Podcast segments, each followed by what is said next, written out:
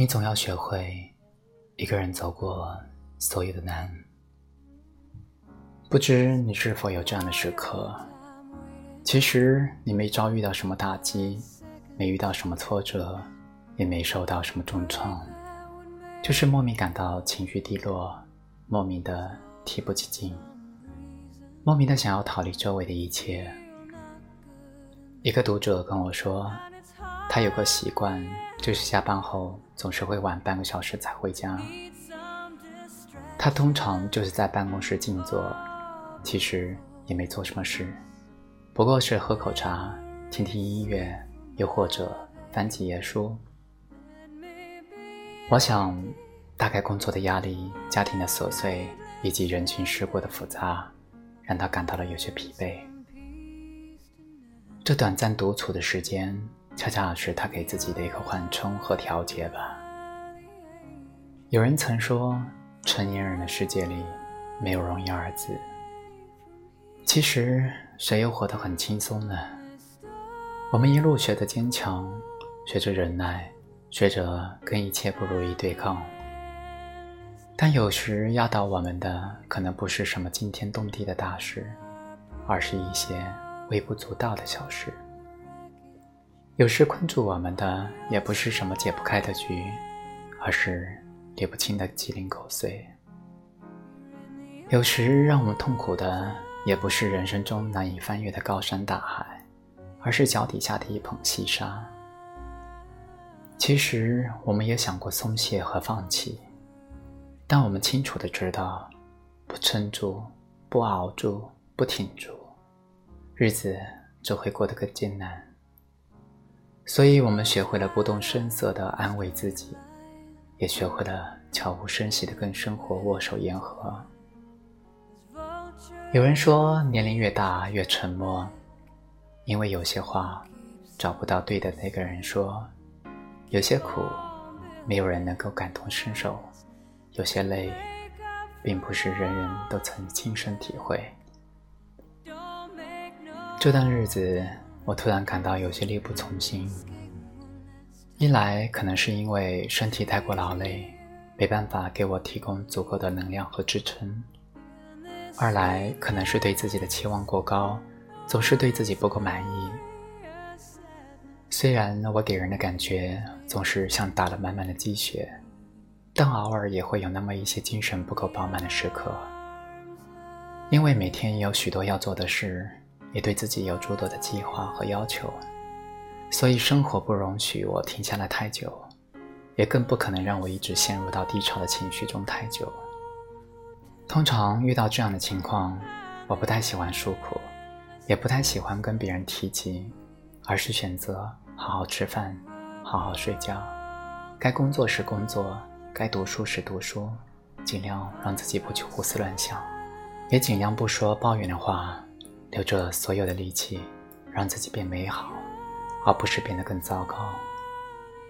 这样的状态很快就在积极的调节中得以快速的恢复。许多时候，我们不愿与别人倾诉自己的忧和愁，除了不愿意麻烦别人，更重要的是，我们慢慢学会了自我疗愈和自我勉励。我们曾以为人生中的许多艰难是可以被分担、被理解、被同情的，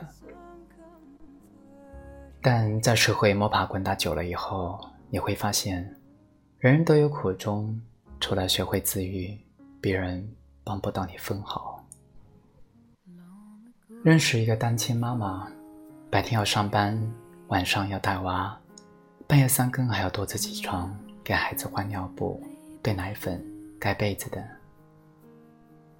刚开始的时候，他特别不适应这样超负荷的生活，总是逢人就倒苦水，也总是指责前夫不负责任，甚至一提到自己捉襟见肘的生活，眼泪。就止不住的往下掉。后来，他渐渐的找到了平衡的方法，累的时候就尽量少说闲话，少做杂事，以此来节省体力和精力。困的时候就见缝插针的利用间隙时间闭目养神，缓口气。心里感觉苦了，就给嘴里放块糖，不断给自己打气，说：“好日子还在后头呢。”如今的他心态越来越好，情绪越来越稳定，脸上也总挂着灿烂的笑容。旁人都以为他肯定遇到了什么好事，但只有他自己清楚，他不过是学会了消化和吞咽那些不为人知的委屈和心酸。有时我们选择一个人的坚强，并不是我们真的无坚不摧，不过是身后空无一人，实在别无退路可选。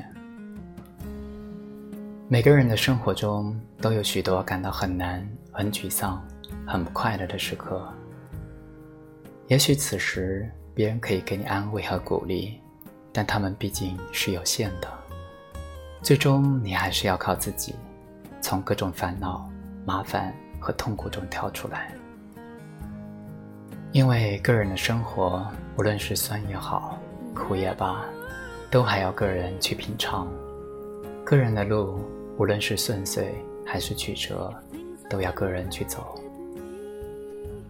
同时你也要学会找到适合你自己的减压方式，既不能让自己安于舒适，又不能把弦绷得太紧张，如此才能在生活的千锤万击中找到平衡点，不至于失控。